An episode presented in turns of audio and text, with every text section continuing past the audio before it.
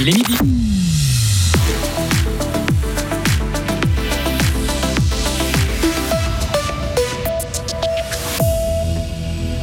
Le feu de forêt brûle toujours dans le Haut-Valais, mais la situation reste stable. Ce sont les deux gros blockbusters de l'été. Barbie et Oppenheimer sortent aujourd'hui. On parle aussi de Barbenheimer sur les réseaux sociaux. Décryptage dans ce journal.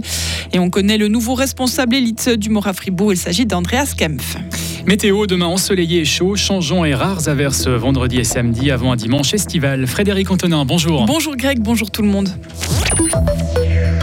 Les bâtiments euh, du Home et de la crèche à Marsens doivent être assainis. Ils ne répondent plus aux normes en vigueur. Le Conseil d'État va pour cela octroyer un crédit de près de 9 millions de francs. Le Grand Conseil doit se prononcer sur ce montant. Actuellement, la crèche accueille une cinquantaine d'enfants par jour et l'EMS compte 33 résidents. Ces deux bâtiments très peu entretenus depuis plusieurs décennies posent des problèmes de santé et de sécurité pour ses utilisateurs. C'est pourquoi des travaux doivent être entrepris d'ici à la fin de l'année. Le coût total euh, des travaux monte à 10 millions et demi de francs. Un cours d'eau pollué en Veuvez. Le garde-faune et la police sont intervenus hier après-midi au Paco sur la rivière la Veuvez de Châtel.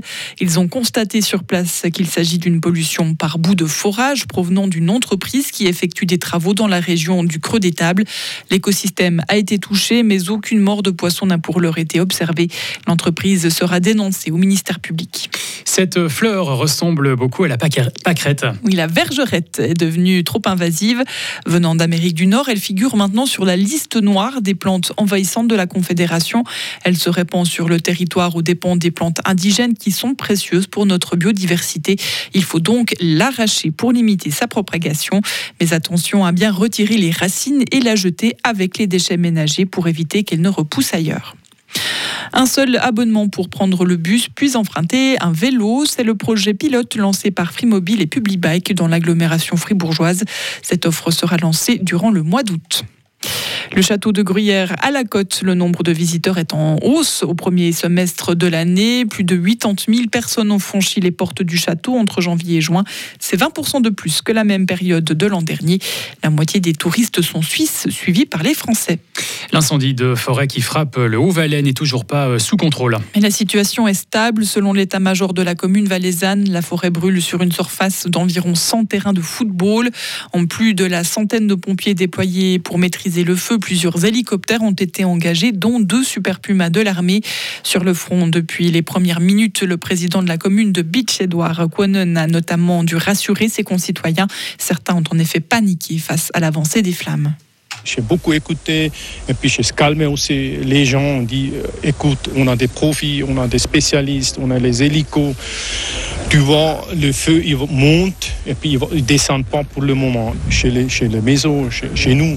Il y avait quand même de la panique euh, dans la population au début? Mais tout à fait, tout à fait, parce que ça choquait tout le monde. Hein. On a voyé vraiment des, des flammes, des flammes de feu 20 mètres, même plus. Et puis, ça fait quand même peur. Des propos recueillis par nos confrères de Rhône FM les travaux d'extinction et de sécurisation pourraient encore durer plusieurs jours, voire plusieurs semaines. L'UDC gagnerait des sièges au Conseil national et les Verts, par contre, perdraient des plumes lors des prochaines élections cet automne. Le dernier sondage réalisé par Tamedia et 20 minutes confirme les tendances déjà observées. Selon l'enquête publiée aujourd'hui, le PS resterait la deuxième force avec 17% de part électorale. Le PLR arrive en troisième position avec 14%, juste devant le centre. Les films les plus attendus de l'année sortent enfin. Et oui, les cinéphiles vont pouvoir découvrir en salle dès aujourd'hui Barbie et Oppenheimer, deux blockbusters comme on appelle ce genre de super production estivale. Mais depuis quelque temps, ce genre de long métrage semble connaître un coup de, moins bien. Alors pour être sûr que ces deux films rencontrent de succès, une large campagne publicitaire a été lancée dans le monde, notamment sur les réseaux sociaux. Patrick Ramu est chroniqueur euh, cinéma pour Radio FR. Le public du blockbuster n'est pas forcément toujours le même.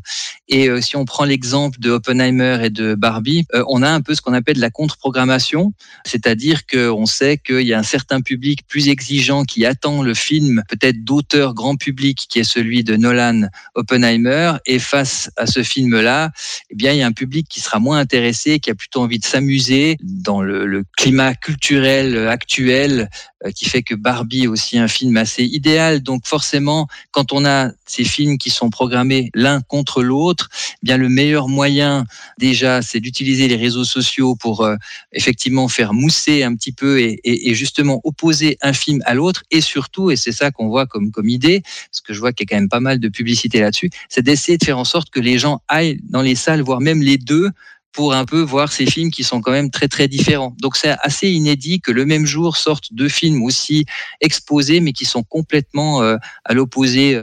Le budget d'Oppenheimer et de, Christopher Nolan se chiffre à plus de 100 millions de dollars, tandis que Barbie de Greta Gerwig aurait coûté près de 145 millions. Andreas Kem fait le nouveau responsable élite du Mora Fribourg. Le Saint-Ginois aura pour mission d'inviter les athlètes de haut niveau à la course à pied. Celui qui détient toujours le record fribourgeois du marathon et semi-marathon avait été champion suisse du 5000 mètres dans le passé. Le président du comité d'organisation du Mora Fribourg, Frédéric Dumas, est heureux de l'accueillir. Il arrive euh, dans ses dans ses dernières années de carrière et puis euh, c'est quelqu'un d'enthousiaste qui est toujours souriant, qui a la bonne humeur. C'est un Saint-Ginois donc c'est encore euh, encore mieux au niveau au niveau des langues et au niveau de la représentativité au sein du comité. Et puis finalement c'est son carnet d'adresses puisque il est encore pleinement actif.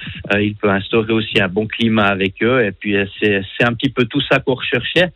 C'était un petit peu une évidence et, les contacts ont tout de suite été très positifs, très constructifs et puis on s'est rapidement mis d'accord. À noter que les inscriptions pour la prochaine édition du Mora Fribourg sont ouvertes. La course se disputera le dimanche 1er octobre. Le Tour de France se poursuit. Il s'agit aujourd'hui d'une étape de montagne puisqu'elle relie Saint-Gervin-Mont-Blanc à Courchevel sur un tronçon de 166 km. Pour rappel, Jonas Vingegaard a fait très fort hier lors de l'unique contre-la-montre du Tour. Le Danois a survolé ses concurrents et surtout son grand rival Tadej Pogacar. Le maillot jaune s'envole aussi en tête du général avec près de deux minutes d'avance. Retrouvez toute l'info sur frappe et frappe.ch.